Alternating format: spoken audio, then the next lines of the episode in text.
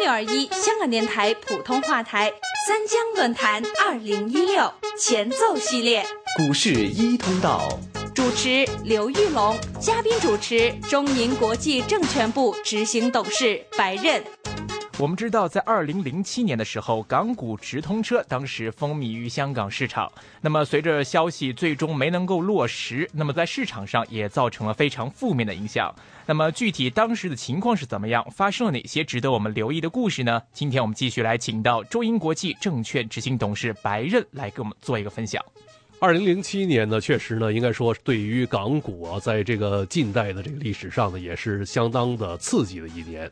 呃，那么本来呢，其实，在当时呢，由于这个全球啊，当时整个这个商品经济啊各方面呢，这和呃整体的这个经济增长呢，处于一个比较高的当时一个速度这样一个水平。那么因此呢，其实呃基本上呢，这个全世界的资本市场当时呢发展的都不错。那么特别呢，大家也当时看到呢，就是呃，比方说啊，A 股呢在进行了这个呃股权分置改革之后呢，其实从零六零七年呢一直呢是呈现一个这个牛市这样一个情况。嗯，那么在呃不少这个国家领导人也好，或者说一些市场人士呢，其实已经关注到呢，就是说有关啊 A 股的这个流动性过多，也就是说呢太多的热钱追呃追踪的这个就是资产呃这类别比较缺乏的这样一个情况。那么因此呢，其实在当时呢，已经在考虑到呢，就是所谓一个叫排红的这样一个措施。那么也呃因此呢，产生了这个当时的叫港股直通车的这样一个构思。那么当时主要构思呢，实际上呢是通过呢，就是由这个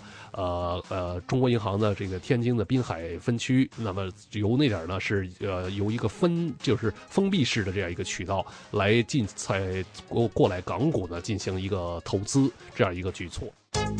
三江论坛二零一六前奏系列。那么当时呢，最呃原先的设计呢，其实呢，呃，就是基本上呢是一个就呃单一机构，而且是单一窗口，也说刚才所说了啊，这个呃中国银行。那么第二个呢是呃这个天津的这个滨海呃这样一个就是一个呃窗口。那么所以呢，在当时呢，其实呢市场上呢确实呢存在着很多呃不同的看法。但是无论如何呢，由于呢，呃，这个在设计上当时也没考虑，就是说特别仔细的一些所谓呃最低要求啊，或者投资范围的一些限制啊等等，而且呢是完全的是呃开放给这个个人投资者的这样一个举措，因此呢，确实呢引起市场呢相当大的一个轰动。那么也看到了港股呢，当时从这个国家外管局的呃八月份的公布的时候啊，当时恒生指数呢只有大概呃一万六千多点，那么在这个短短的呃几个星期之内呢，是从呃一万多点呢涨到了三万两千点的历史的最高的这样一个位置。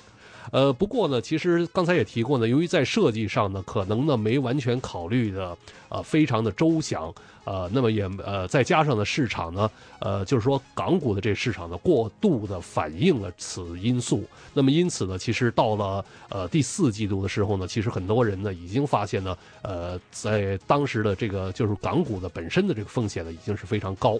那么到了呃二零零七年年末呢，其实呢，当时的这个国务院总理啊温家宝，呃借着一次的外访当中呢，呃在呃公开的场合呢，是对呃传媒呢表明，港股直通车呢需要呢是就是啊从长计议了，也就是说呢，他当时尽管呢没有彻底的呃否定啊，或者说呃已经是取消啊等等，但是呢市场呢已经呢是认为呃起码呢是不会呃开行了。AM 六二一香港电台普通话台三江论坛二零一六前奏系列，股市一通道，主持刘玉龙，嘉宾主持中银国际证券部执行董事白任。三江论坛二零一六前奏系列，AM 六二一香港电台普通话台三江论坛二零一六主题网站同步放送。